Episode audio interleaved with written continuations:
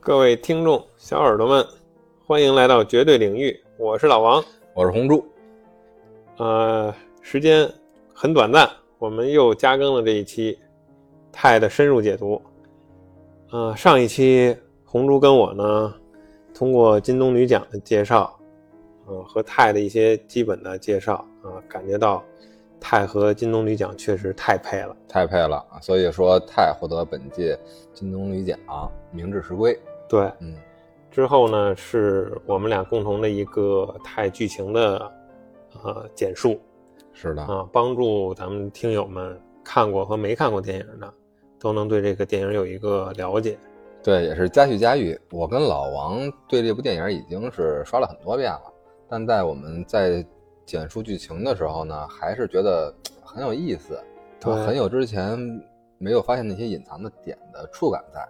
对，因为我们俩就是在，呃，给大家做节目的过程当中，脑海中一直就是电影的那些细节画面，所以呢，上一期呢，在剧情当中，咱们也是对一些细节已经进行了一些解读。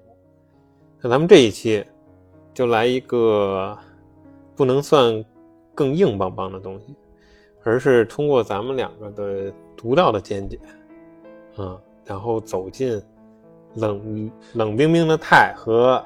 壮汉文森特的内心世界是这意思吗？对，是这意思啊。这种硬金属和呃火热的身材背后柔软的内心深处是什么造就了他们这种表现和原因？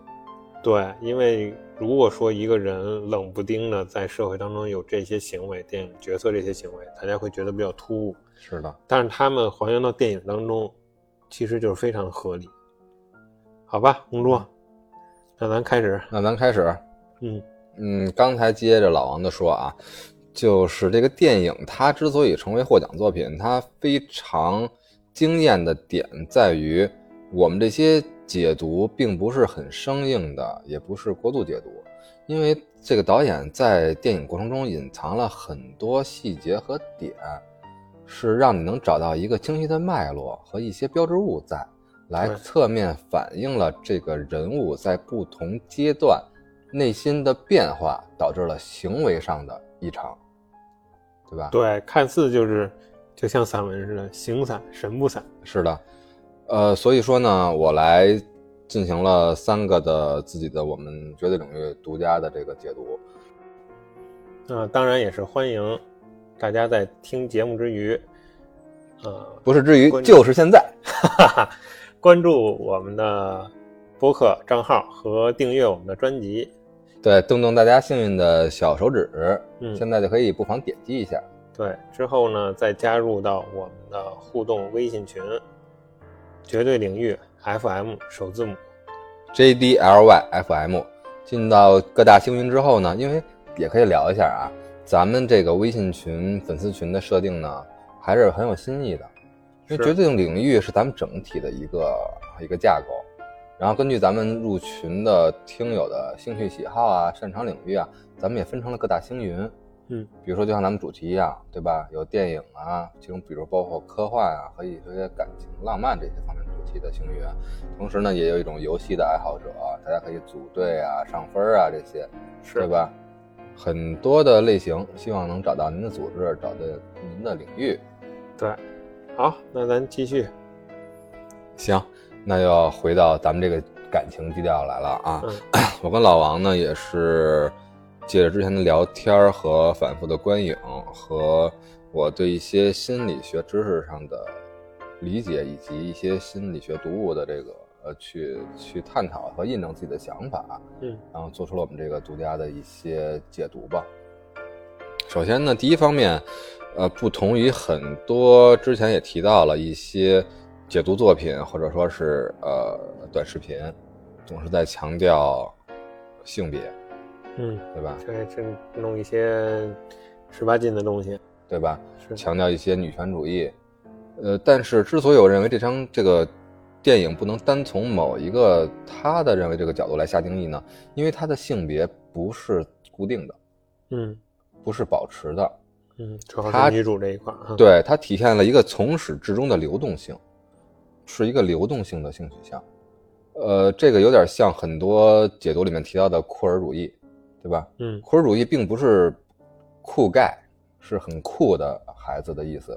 酷儿它是 cure 的一个音译，嗯表现的是对性别的认同会发生变化，不是因为你的原生是男性或者女性，而是你后天在社会上的成长和对自己的认知。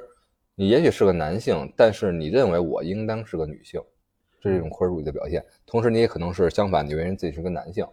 当然，库尔主义它另外一个表现，表现就是还可能会认为一种是自己的第三种，甚至其他的性征，嗯对吧？库尔主义已经比之前咱们说的 LGBT 有了一种上升的高度，对吧？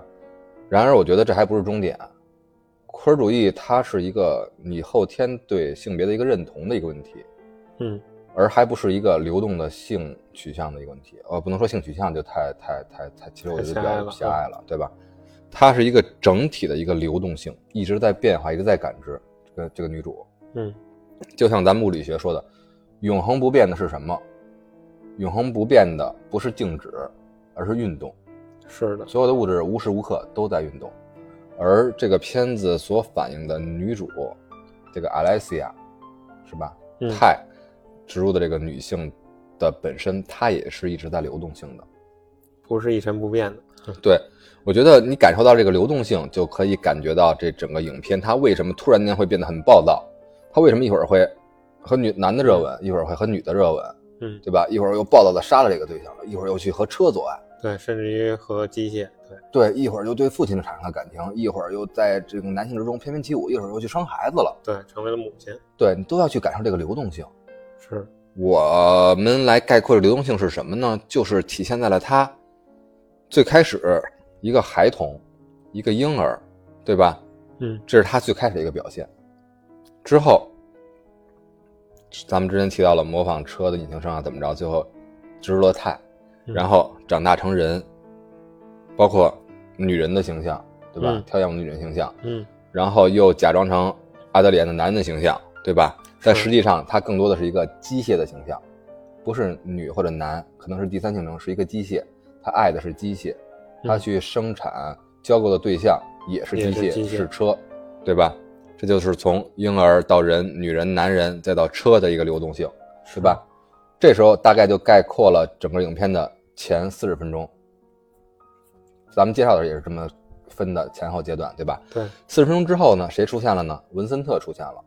对，这个角色，这个很男人的角色，或者说是男人背后有他的脆弱的这一个完美父亲的形象的出现之后，又进一步让他的流动性继续开始流动。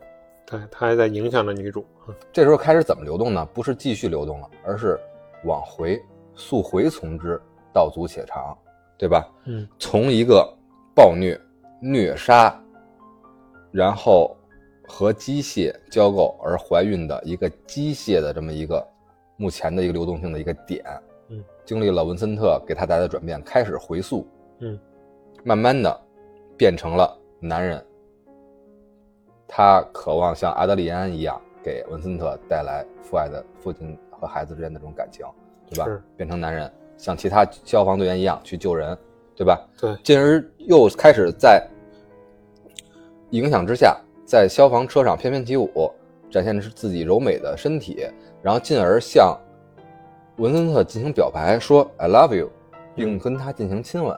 嗯，这时候他又流动到了女性的这一个阶段和特征，是，对吧？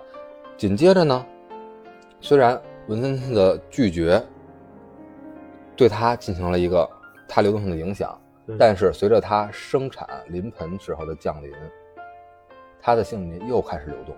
最终，也许他流动不掉最开始那个角色婴儿或者孩子的时候，但是他可以生下婴儿，对，从一个女人变成了一个母亲的一个角色，是，对吧？他认为他对文森特是爱的，这时候他已经不是女儿的一个角色了，而是一个女人的角色。她作为母亲生下的孩子，而她又是爱文森特的，那这个孩子对于文森特来说是谁呢？并不是文森特的女儿或者儿子阿德里安的孩子，也就是文森特的嗯孙子，孙子，嗯而是一个爱他的女人阿莱西亚生下的孩子。这个孩子就是文森特失而复得，一直在寻找的那个完整的一部分，他一直想要的孩子儿子，对吧？当然性别咱们不得而知啊。是，同时这个儿子又体现了咱们女主阿莱西亚整个一个流动性，从孩子到女人到男人再到机械，遇到文森特之后，从机械变回变成男人人，变回女人，成为母亲，生下孩子，体，现了一个完整的流动性，对吧？你这么一梳理就清晰多了。嗯因为这个流动性，之前我也从一句名言中听过，嗯呃，这句话是来自应该说起源于希腊语，也不是希腊语吧，就是咱们大家都知道英文字母，对吧？嗯其实希腊也有自己的希腊字母，比如说咱们熟知的阿尔法、贝塔，对吧？伽马是吧？这句话我觉得很契合这种流动性从始到终，然后又返回开始的这么一个完整。呃这句话是这么说的，叫做 "I'm the alpha and the omega, I'm the first, I'm the last." 我后边还给这句话加上一句嗯 "I'm the delta." 怎么翻译？怎么理解呢？就是说，我是阿尔法，我又是 omega，我是 first 最开始的，我也是最终的 last，对吧？我是 delta。一直在变的。对，就像老王说的，阿尔法在希腊字母里作为第一个字母，嗯，对吧？象征着开始，对吧？欧米伽作为最后一个字母，象征着结束，嗯对吧？然后德尔塔象征着什么？象征着变化。咱们在物理学里面的那个变量，嗯和数学里面，对吧？希腊影响了现在的数学和物理，德尔塔都是作为一个变量的存在的。然后对这三个希腊字母呢，就形成这种我是开始，也是终结，我是一切，但我是一直是在不停变化的。是，对吧？就体现了他们的流动性，以及之之间的这个阿莱西亚的一直的变化，一直的流动性的体现，对吧？其实，在咱们生活中，这个希腊文化的影响，包括它这种含义，一直都充斥着，对吧？你比如刚才咱们提到了我加的那句 “I'm the I'm the de- delta”，对吧？delta 它的形，它的符号是一什么？是一个三角形。是，咱们在美术中或者在其他力学的角度来讲，三角形往往是最坚固、最稳固的一个形状，对吧？但实际上，德尔塔是最善变的，因为没有什么是最稳固的。就像刚才咱们说的，运动才是静止本身，是，对吧？你比如说像老王非常喜欢二次元，比如说工科机动部队，它的机甲后面有一个什么形状？是一个三角形，嗯三角形。对吧？它体现的并不是稳定，其实是体现的是像女主一样的这个赛博格、赛博朋克这种变化，机械和人类之间的这种交融，体现的是这个点。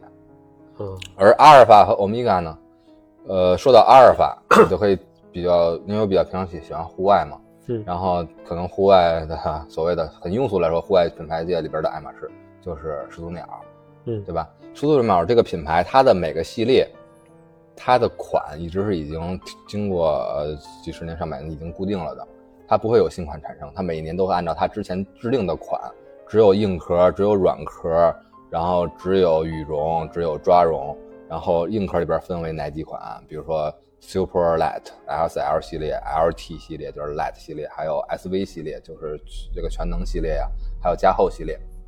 而它的款用什么命名呢？就很简单，始祖鸟最极致的款也是它的第一款，嗯就是始祖鸟的阿尔法系列。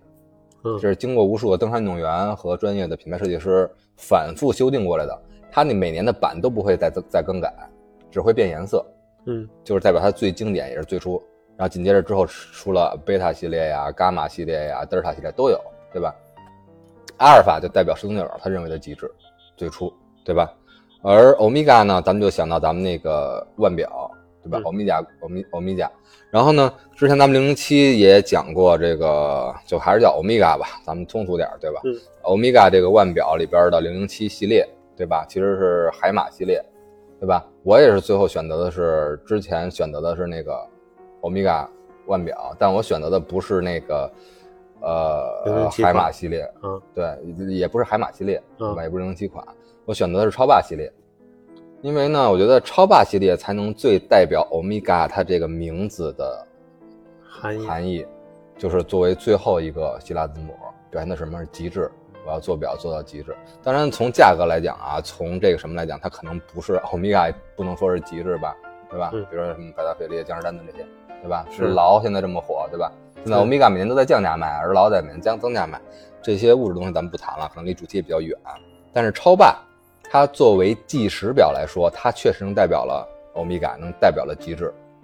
因为海马它本身是一个潜水表，嗯，而欧米伽作为计时表，它是有几种计时模式，比如说对，呃，比如说你看到闪电啊这些怎么计时啊，和包括你公路的赛车表怎么计时啊，它都有很多的功能。而它的极致体现在什么呢？就是唯一一块登上太空的表，第一块登太太空的表。嗯当时有很多的表商进行竞争，而最后选择就是阿姆斯特朗带上登月的那块带的其实是欧米伽，嗯，那款是什么呢？就是超版就是，超版，对。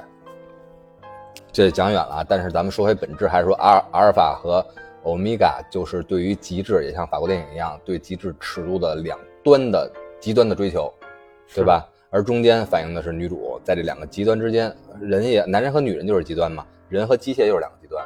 而在这整个一个流动性过程中，从始到终，这个从两个极端之间的这个流动性，体现的就是这个德尔塔，对吧？是这个变化。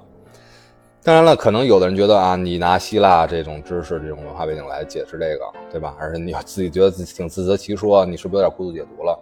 呃，当然，咱们我觉得用两个方面的这个导演在作品中夹杂的那意象点或者是标志，可以这么说吧，嗯，来说的话，就和你觉得这种心理方面来剖析这个作品来说是很恰如其分的。嗯水到渠成的，对，而且确实就是表现这个流动性，每一次在它流动，在它发生变化的那一刻，都会有这种标志物的产生，是？吧？我跟老老王之前我们也去回顾了一下这个电影的每个标志物，去找了一下，果不其然，一方面呢，一个就是车，就是在它，你想，它是婴儿阶段的时候，对，对吧？遭那个植入钛之前，嗯，是吧？是在车上模仿嗯车的引擎，对吧？然后车祸，嗯，对车祸，然后他作为男人也好，作为女人也好，去和男人亲吻啊，女人这个接触也好，然后都是在哪儿？在车里，嗯对吧？杀这个男人情况也是在在在车里，和他这个女人这个舞伴儿相识是在哪儿？都是在车上跳舞，对，都是车模。对吧？对它是车确实是一个非常重要的道具。对他机械的状态的体现，也是他通过那个凯迪拉克嗯，打亮车灯对他进行挑逗，在车里他与凯与机械进行交构，也是在车里。是，对吧？也可以这么理解，他开始杀这个男人的时候，并不是表现他对男人的这种厌烦，或者男人表面上触碰了他的这个禁区，他头上这个钛金属这块表面上他会得到一种呃异排异反应，对吧？实际上也可能他这种性别上的理解，他一直不是自己我是女性或者是男性，嗯，对吧？我是人和是机械之间，我是一个流动的状态。我在车里，我是一个跟车要发生关系的这么一个这个个什么怎么定义啊？啊，你就啊不能叫机器人，对，对但是就说是人形态的机器。对，嗯我是这么一个要车发生关系的人，我跟车正在一起，我正在车里，嗯只要你过来强吻我，嗯，无论是我还是车，还是我们一起，我都要把你杀死，对吧？他这个男人本身他是没有取向的，所以他并不是从头到尾讲的是一个女人，是一个女权主义者，她要伤，她要去反击伤害她的人，对吧？嗯所以从女权主义者整体影片来看，来解读的话，可能是并不能说很合适、很契合，的。并不合适，对？吧？包括他去杀那个女舞伴的时候，嗯，对吧？他也不是说因为性别上、因为这种取向上的这种感觉去杀，也不是单纯女舞伴摸了他的头，嗯，对？吧？他一个什么状态呢？他一直在去亲吻女舞伴的胸部，对，对吧？包括吮吸她的胸部，是是表现了一种对原生家庭、对母爱这种这种向往。向往，对吧？而不是对对那种性器官的那种那对那种好奇啊，或者说那种刺激的追逐。是，对吧？呃，你说是 LGBT 也好，也不是一种表现，嗯，还反而遭到了嘲讽。你说他是男的也也也对，男的也不会说只只发展到一半不往下进行了，对吧？所以更更体现了他的这种流动性，嗯，多变性，对。然后而在机械的时候，他真的和机械不仅发生了感情，呃，为爱鼓了掌，而且还怀孕了。嗯，对吧而且还是一个就浸泡在机油中的孩子，对，仿佛这一切都达到了顶端。然后文森特出现，再开始他回溯的流动性，速回从之了。然后这时候又是不断的车的出现，对吧？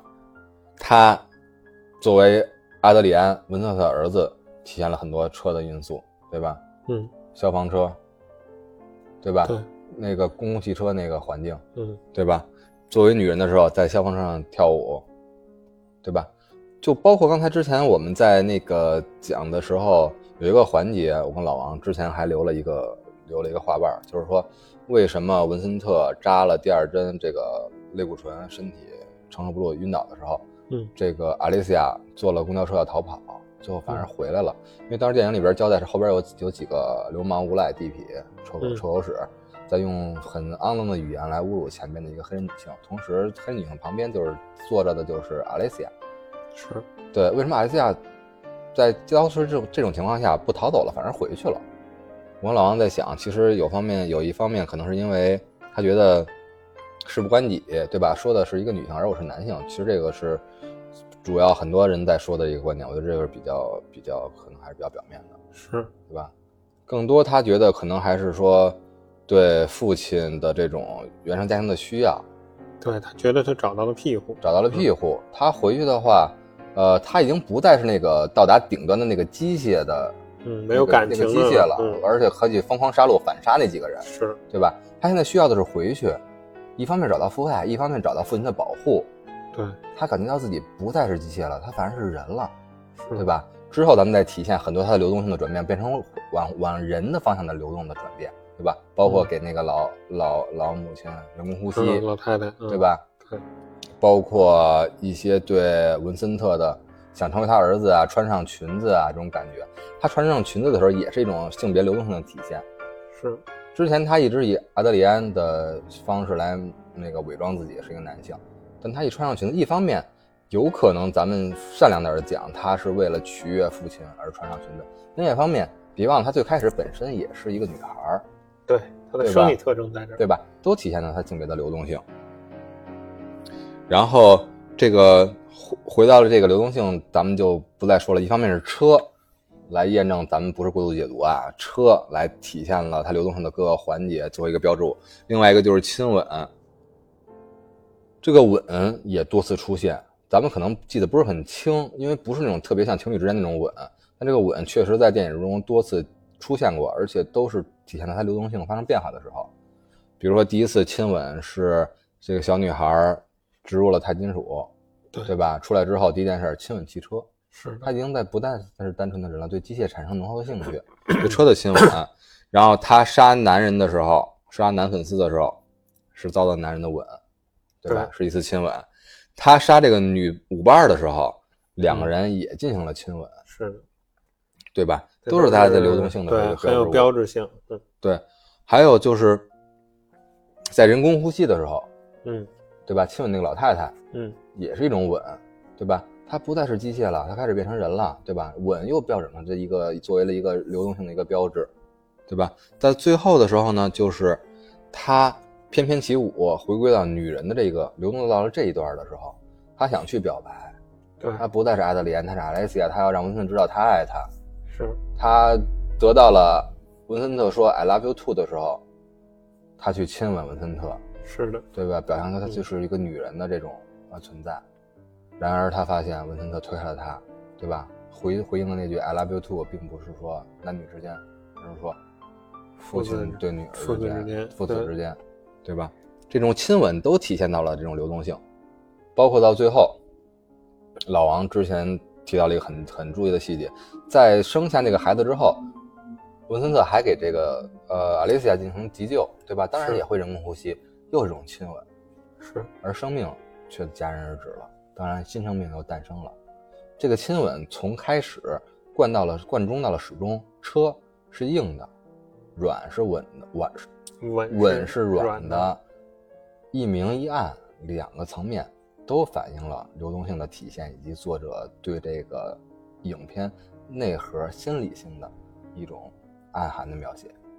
是的，好吧，咱们就是把这个流动性，咱们进行了一个我们的独家的一个一个讲解。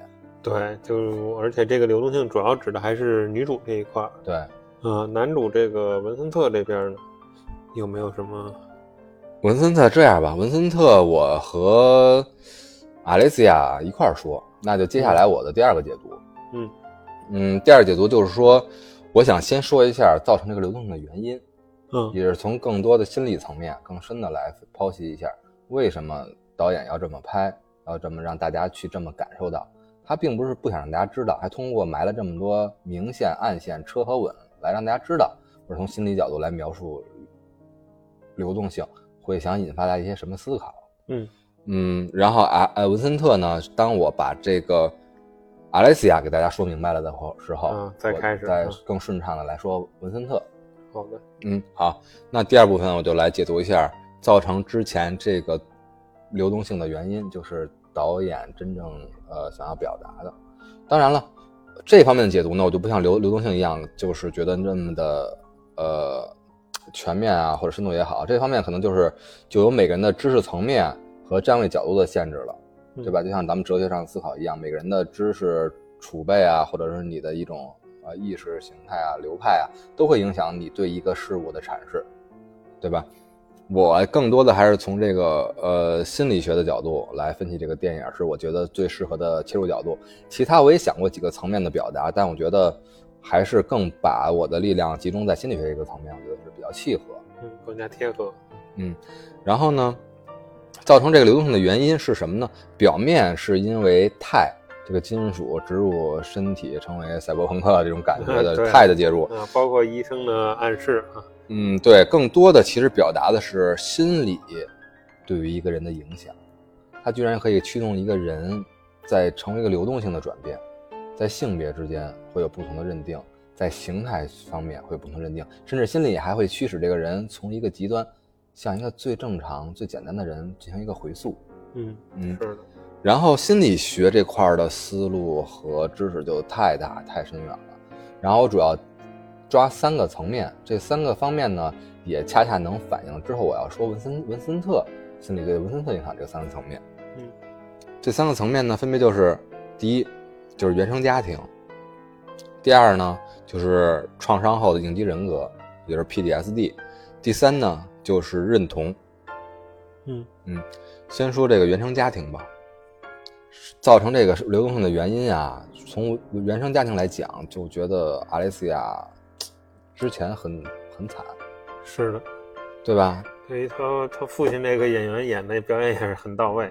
是啊，你想，作为小孩来说，咱们可能都经历过，或者是被老师批评过，你怎么那么不老实？你怎么那么活泼乱动，对吧？是，因为你的同学就被带上这个标签，就是一个多动性的标签，对吧？但这种症，它和心理上的病症和你感染身体上的疾病是一样的，它不仅是说你心理上发生了变化，同时一些刺激啊、一些感染啊，都会造成心理乃至精神上的疾病，对吧？这是自从啊荣格也好啊，很多精神方面的研究专家也好啊，咱们都现在的科学的成果，对对吧？但是原生家庭可能就会对这种小孩的多动啊，包括他在车里学引擎，让父亲不能好好开车这种方面，就造成了很很很恶劣的影响，对孩子的身心。是，对，就像老王说，可能是他父亲把孩子坐在了座椅很安全的位置，我觉得更多那是一个坐安全座椅本身就应该待在的位置，对，就一个最基本的、最低线的。而他面对他儿子这种学引擎声，嗯，对吧？这种跳脱对厌烦、厌恶，甚至想要动手的这种感觉对，非常伤害一个女孩的心。是，包括之后父亲对他检查身体，不光是父亲了吧？说原生家庭，咱们就可能多说一点，在电影里就有体现。父亲吃饭和孩子是分桌的，嗯，父亲很优雅的吃着法餐法餐，然后呢，阿雷西亚从卧室一出来，一看父亲在吃饭，自己其实也很饿，嗯，对吧？并没有同桌吃饭，桌上也没有父亲母亲为他准备的盘子和叉子，嗯，他直接拉开了冰箱，对吧？灌冷饮，然后吃那些类似于麦片的那种嗯，速食食品，对吧？根本不在一个分桌吃饭。同时，他对母亲说：“母亲要上班。”他对母亲说：“妈妈，我肚子疼。”嗯，然后那个母亲直接就：“你大姨妈来了。”对，阿莱西亚说：“我又不是第一次来，我当时就说知道这两种疼不一样。”然后他妈说：“你爸懂这个，让你爸给你做检查。”他妈就走了。是，因为母亲对于女孩这种身体状态啊，包括这种月事的认知，应该是很敏感的。她也曾经也是女孩，她对母亲、对孩子却没有这种关怀，抛给了他父亲，像貔貅一样，对吧？对。而父亲呢，为他检查，检查只是粗、呃很肤浅的摁了一下肚子。是，艾丽西亚说：“不是这儿，是下面，你往下摁一点。”他父亲直接就很厌恶，把手躲撤出来了，嗯，对吧？就不想触碰。这完全不像是自己亲生的女儿的那种感觉。对，包括他在吃这些速食食品，在看电影的时候、看电视的时候，电视上播通缉令，嗯，就是他父亲可能就觉得这孩子可能，我觉得已经隐隐的意识到了，有可能跟自己孩子有关，嗯但他不是说孩子你应该去自首，或者孩子你要去跑，嗯，对吧？或者孩子你做的对或者不对，一句话都不说。是，包括又一次造成了那次五杀，全整个 party 里面的所有的男伴女伴全被阿列斯亚杀死了。他跑回他平静地走回家中的时候，父亲窗户子上抽着烟，一看阿列斯亚回来了，嗯目光演员演得很好，嗯，没有任何表情，对，没有任何语言，很平淡，转过身就走了。转过身就去休息睡觉了。这也是为什么很多网友也在公屏上打到探探讨的，阿雷西亚，你毁尸灭灭车就完了，你为什么还要把父母杀掉？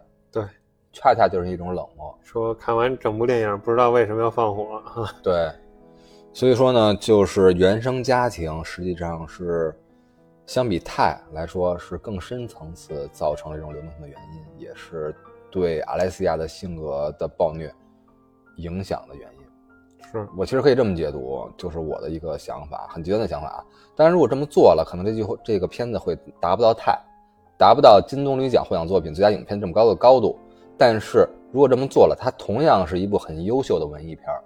嗯就是把泰这个情节嗯完全的撤掉，嗯，你单纯的去把之前隐藏的这些心理上的影响表象化，嗯，更加的扩大化。它的剧情同样是圆满的，是，它也同样能体现这种流动性，对吧？之后咱们继续娓娓道来。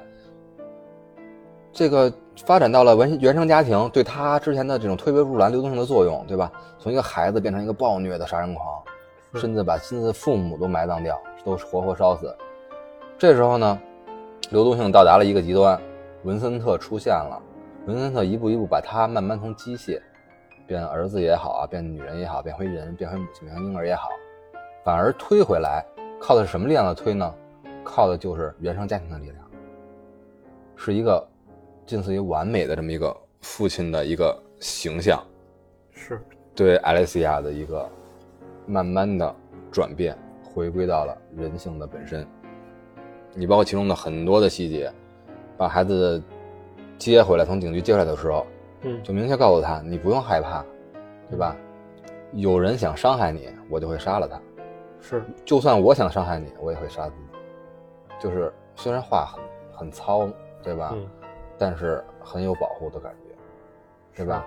到了消防队也一样，那么多男性这么一个瘦弱的角色在里面，我捍卫我的主权，他是我儿子，谁也不许碰他。对，一个刚硬父亲的，充满了父爱的，包括很多他作为父亲的一些细节，一些父亲该干的事儿，是吧？是，为孩子洗衣服，给孩子做饭，对吧？刮胡子、理发这些细节，都体现到了这，这才是一个阿莱西亚向往的一个原生的家庭。而他在这种父亲的形象的保护下、陪伴下，就是从那个虐杀的杀人机械，慢慢变回了人本身。相当于是感化啊，对，影响，这个块我说的比较多啊，说原生家庭。其实第二块心理学的角度呢，就是说 PTSD 创伤后应激人格。刚才说了，这个片儿不用太的植入，都会是一个很圆满的一个很流动、充满着流动性的一个文艺片佳作。当然了，植入态呢，又有一种新的呃理解。一方面是呃表现上更显化了，冲突上更更更更加剧了。嗯同时呢，又能体现出来另外一个心理上的一个影响，不光是原生家庭会对阿莱西亚造成这种影响，造成流动性的原因，同时呢，这个态的植入也会造成影响，就是说，咱们要讲的这 PTSD，嗯这创伤后应激人格呢，呃，咱们在很多作品中都接触，对吧？战争、灾难对，都会对人造成突如其来的难以复复抚平的伤口和之后心理上的影响，造成他行为啊、生活上的一些变化。是的，而常常受到这种影响的人，不光是面对战争和灾难这种大的面前面前会发生，一些平常的一些社会的一种角色、一种职业也经常受到这种，也经常是 PTSD 的高发患者，嗯对吧？警察、嗯，士兵，还有消防员，是，对吧？咱们先不说文森特，而这个泰的植入就明显是对这个对这个艾丽西亚性格造成一个创伤的应激影响。对，对吧不光是车祸，还还带着植入了金属。对，车祸本来对那小女孩已经有对很大的影响了，对对吧？植入这个又是一种影响，是，就类似于刚才咱们直接一直探讨的这个，为什么说是那个攻壳机动队它里边带的这个三角形是一种变化？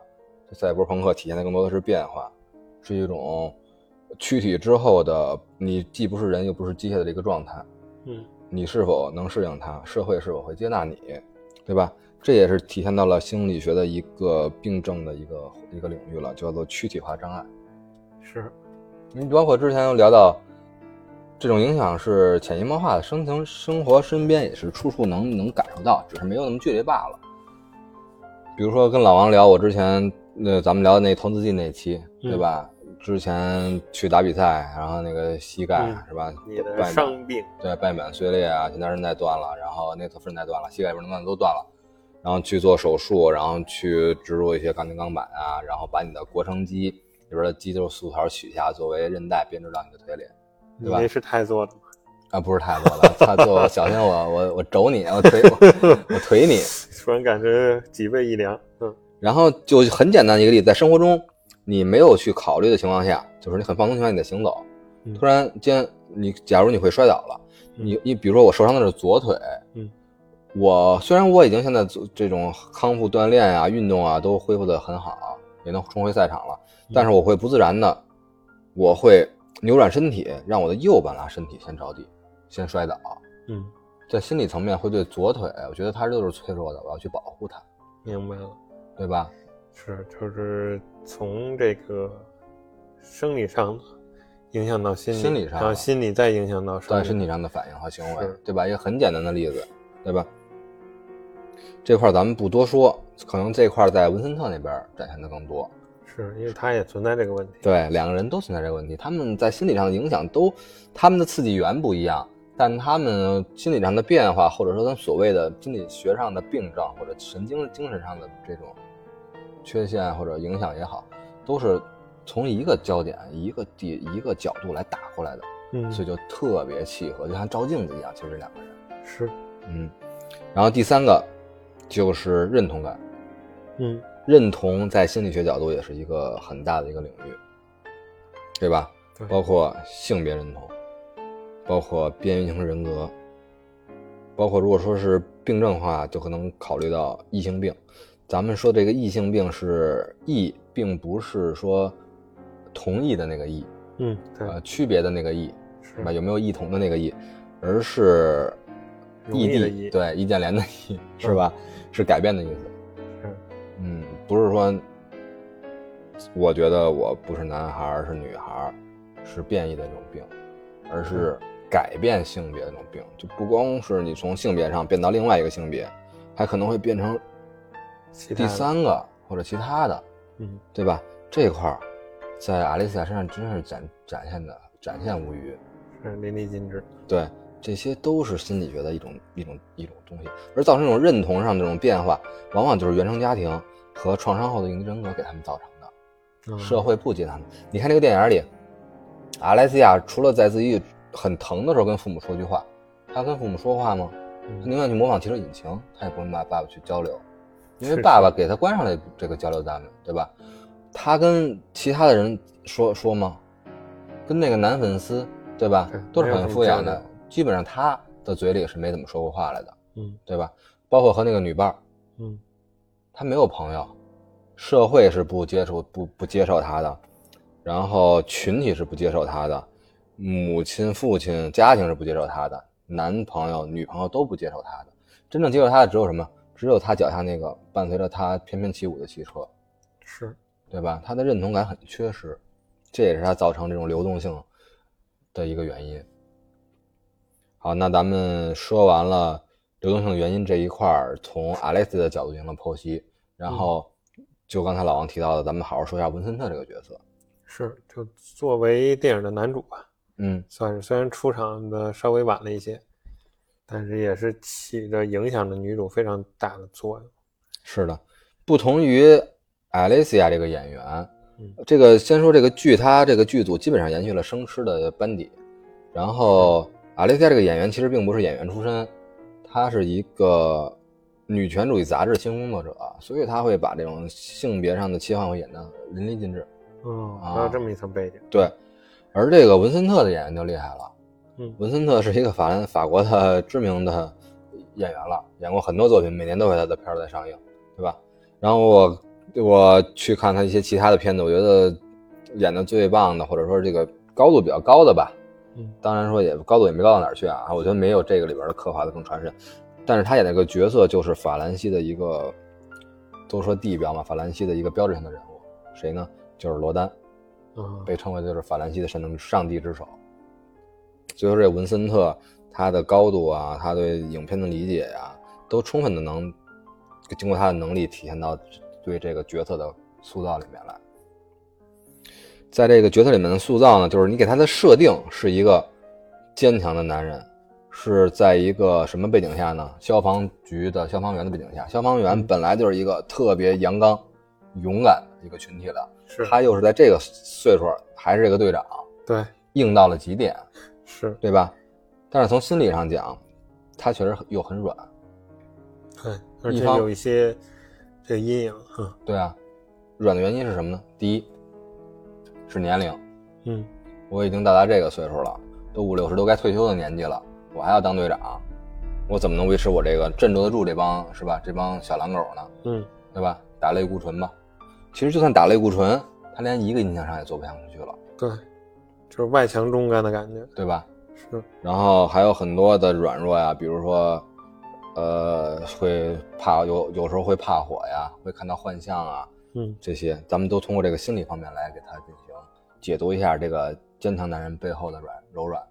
好的，哎，其实就恰恰是这个柔软，才能真正的抚慰同样很硬的钛阿莱西亚，通过柔软的包裹，能把这个泰融化成一个人的感觉。是，对吧？然后咱们说回，这个文森特，第一也是从原生家庭的角度来解读硬嗯和软，对吧？他并没有交代文森特的原生家庭，他的父母什么样子啊，他的成长环境什么样子，嗯但是片子里面交代了他的妻子是多么的爱他，对，两个人虽然不在一起了，但可以想象，以他们这两个人分别对孩子的态度，就可以想象得出之前他们对孩子是多么的爱，多么的重视，多么的，重视。所以说，就是虽然没有写文森特的原生家庭，但是交代了他文森文森特塑造他所在的这个家庭的这个主动的这种和热切，以及以及他塑造的这个效果，对吧？所以他出于这种爱，他还会从拥有到失去的时候，才会那么的痛苦。对，这个说完原生家庭呢，咱们就不说文文森特在怎么从家庭角度来抚慰这个什么了，抚抚慰嗯阿莱西亚，因为之前已经说过了。是，咱们就文森家庭原生家庭这块儿，咱们就简单说。然后就是文森特很影响他的一个就是 PTSD 创伤后应激人格。刚才也说过了，消防员是特别容易得这个病症的，是，但是他顶住了，作为一个健康的男人，而造成这个病症给他身体影响的原因是什么呢？是他痛失爱子。对，也许电影里并没有交代他是什么原因儿子走失的呀，或者是因为自己的什么失误也好，或者是什么分身也好，都没有交代，对吧？但是一次幻象，又让他感到了橱柜里面被烧焦的那个人是他的孩子，这都是他这种病症后续的这种行为啊、思想上的表现，包括他从警局接回来阿莱西亚，在他看着阿德里安的时候，他一直频繁的在做一件事情，给房间上锁。嗯，为什么呢？他之前拥有过这个孩子，然后失去了孩子，终于孩子又回来了，当然，也许他最开始他就知道他这个孩子不是自己的儿子，但是从心理学的角度，人永远是愿意相信他想相信的事儿的，对对吧？他愿意相信这是他的儿子，他又回来了，那么我就不要再失去了。对他等于不是说防止阿雷西亚逃跑，是吧？等于是为了失去自己的孩对子，防止他再失去。对，包括保护欲，嗯，从这种怕失去到他保护欲的膨胀，对吧？都是这种创伤后的应激人格。他的说的话，他的名言，对吧？我就是上帝，我是你们的上帝，我儿子就是耶稣，对吧？你们只是说白了就是信从也好，奴仆也好，对吧？另外一方面就是他之前那个小兄弟，是他是很很信赖的，对两个人很默契，但是他做出抉择，宁愿让那哥们儿抱煤气罐儿，Big Bang，对对吧？也不能让他泄露对儿子的秘密，是的，这都是创伤后的应激人格给他带来一种病态也好，变化也好。对，这是做法可能有些极端，但是表现的就是这种感情。是的，他这种经历的这种其实也是可以理解的。是，然后第三个我也要好好说的就是认同。认同这块呢，之前咱们讲阿莱西亚的时候，更多的是社会和这种家庭方面对孩子的认同，对吧？或者那种边缘型人员的认同。而这边我想说的呢，就是更多要说的就是性别的认同。首先呢，文森特他为什么要打类固醇？嗯他为什么要这个岁数还不不去退休？他对自己男性特征是非常认同的，嗯他希望老而弥坚，是对吧？他希望保持他这种强壮的形象，他是很认同男性的阳刚的。是包括他把儿子接回来第一件事儿，阿雷西亚已经把头发剪短了，可是他还觉得他这个头发长，是对吧？就要进行剃。然后呢，剃一次，剃了一半儿。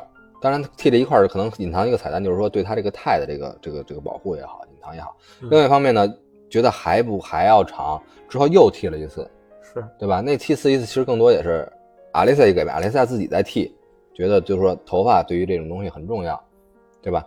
而且包括文森特跟阿雷西亚跳舞，跳舞不是本身，他更多的想去进行这种搏击式这种脚步啊，也就是舞步啊，身体上的碰撞，想挑逗起来阿德里安，也就是嗯阿莱西亚的那种男性的那种好斗感来。是对吧？他同时他自己非常喜欢男性的这种特征，他也希望儿子阳刚起来，包括他给阿莱西亚剪胡子，对对吧？女孩是不长胡子的，但是他跟说你信任我吗？我觉得要干什么呢？你知道吗？然后那个边儿阿莱西亚说我信任你，结果就是进行了剪胡子，剃胡根本没有胡子，然后还开始打上泡沫在那儿剃，然后并且告诉他儿子这个胡子呀多剃剃就越长越多，嗯对就会长出来的，对吧？他一直也对儿子的这个性征去有一个自己的期待，希望变成和自己一样阳刚的男性，对吧？然而呢，这个认同在儿子穿上了蓝黄色的花裙子那时候发生了变化。嗯，他是多么希望自己儿子像自己一样阳刚孔武有力啊！但他却发现儿子穿上了花裙子。这时候，一般的事情来讲，会是什么结果？暴怒、辱骂，嗯甚至于动手甚至于动手，对吧？对但是文森特什么表现呢？首先，他是怎么找出花裙子的孩子呢？是孩子躲到了衣柜里穿着这个裙子，对他一打开衣柜，阿莱西亚就是就是说那个时候身份应该是阿德里安，从柜子里出来是什么？这不就是出柜吗？嗯对吧？是 出来的时候穿着花裙子，这时候希望儿子很阳刚的父亲对他说：“没有辱骂，没有动手，嗯只是说啊、我的儿子就该这样。我小时候我儿子就爱穿花裙子，对吧？这下再也没有别人能说你不是我的儿子了。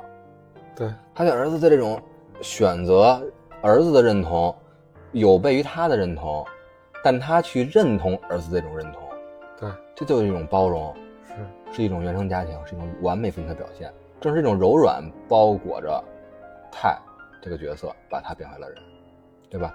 其实他内心还是想他变回儿子那种样子的吧，因为你剃胡须的那个画面发生在这以后，嗯，对吧？是但是当他真真实实在那一刻目睹儿子这个选择的时候，他没有选择拒绝 no，、嗯对吧？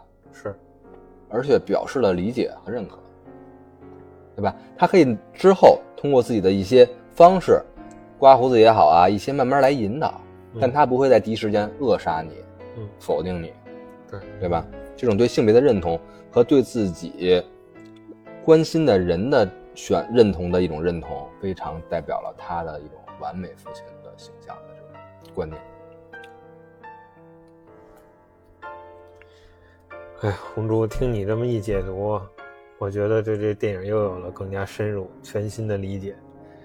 今儿晚上可以再刷一遍了。嗯，只有容易受伤的男人才有这种认识的。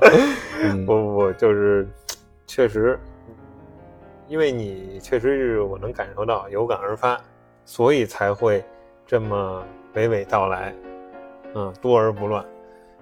因为之前可能对这种方面有一些思考，然后或者一些知识的储备也好吧，所以在看这部电影的时候，我一关注到了一些暗藏的线之后，就开始尝试用心理学的角度来切入，来去看观看我的第一部这个这个这部电影的第一次观看，是，然后就发现真的很契合导演的一个思路，而且他又有一些来印证这方面的一些表象，然后我觉得还是一个很适合我们观影的时候一个，记住我们说的啊，流动性的这种观影体验。I'm the alpha and the omega, I'm the delta。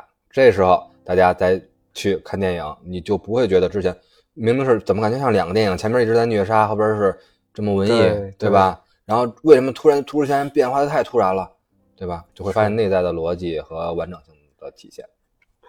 真是不错。但是其实呢，嗯心理学的这些问题呢，不光在电影当中，在现实当中也有很多表现。那是必须了，那肯定了。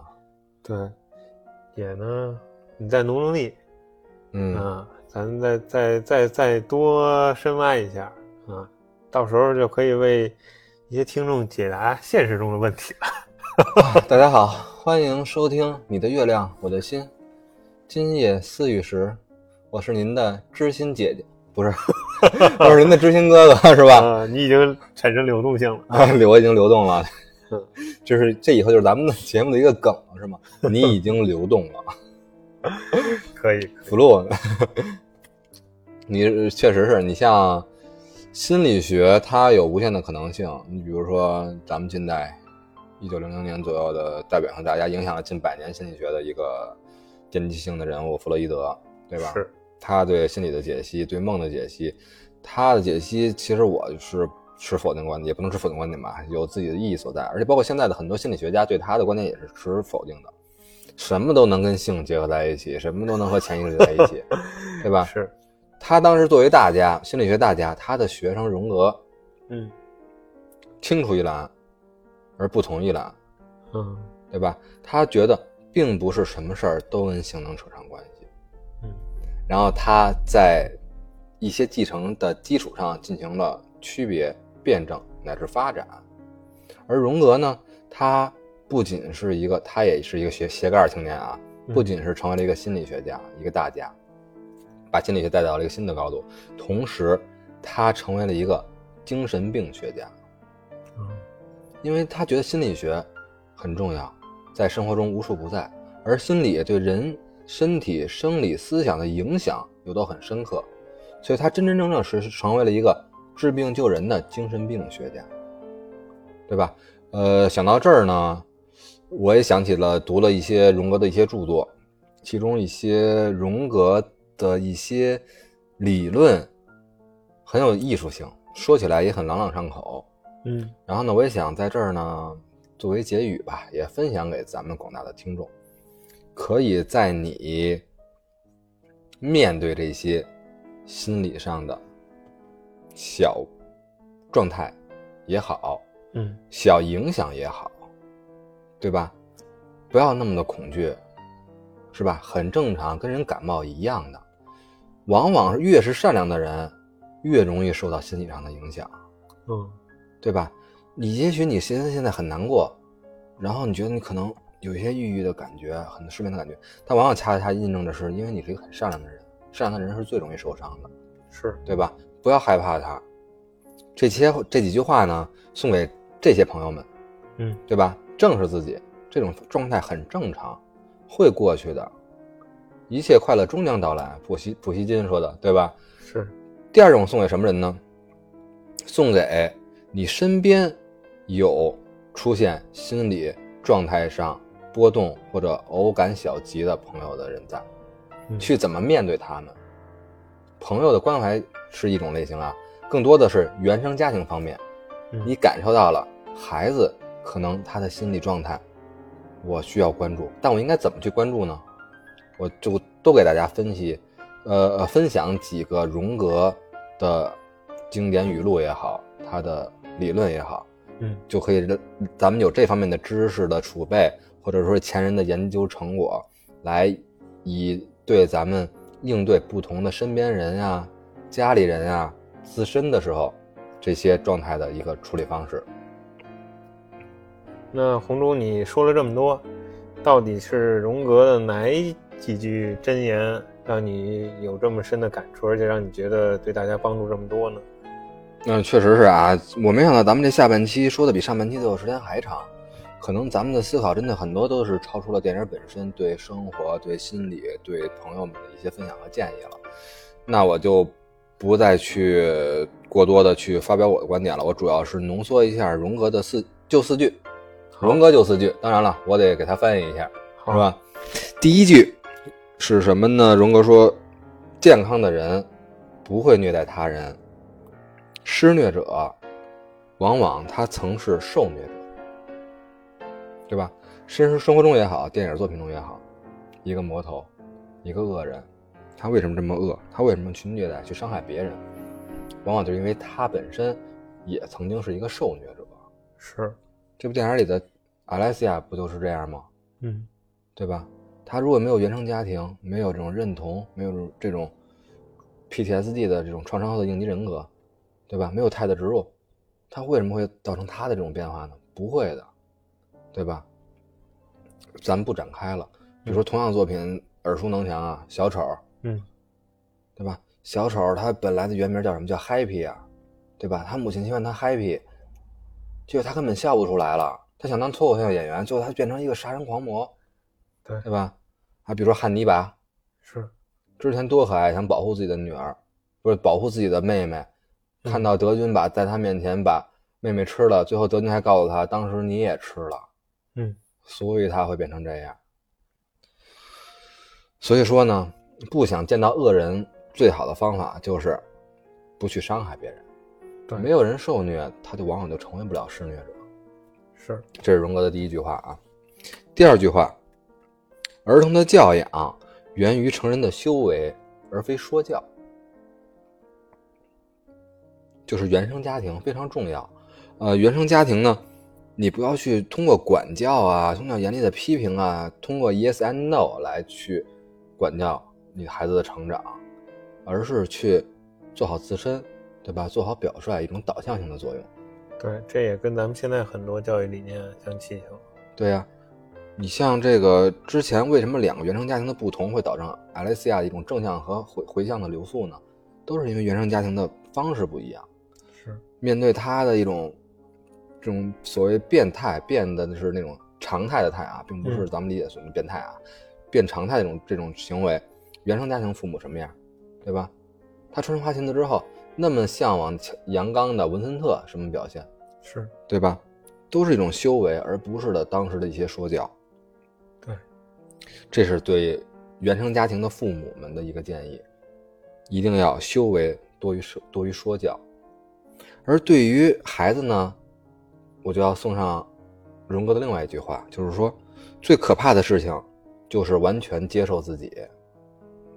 人啊，永远不要尝试完全的接受自己，人也无法做到完全的接受自己。你永远会觉得是不完美的，因为世界上根本就没有完美的事儿，也没有完美的存在，对吧？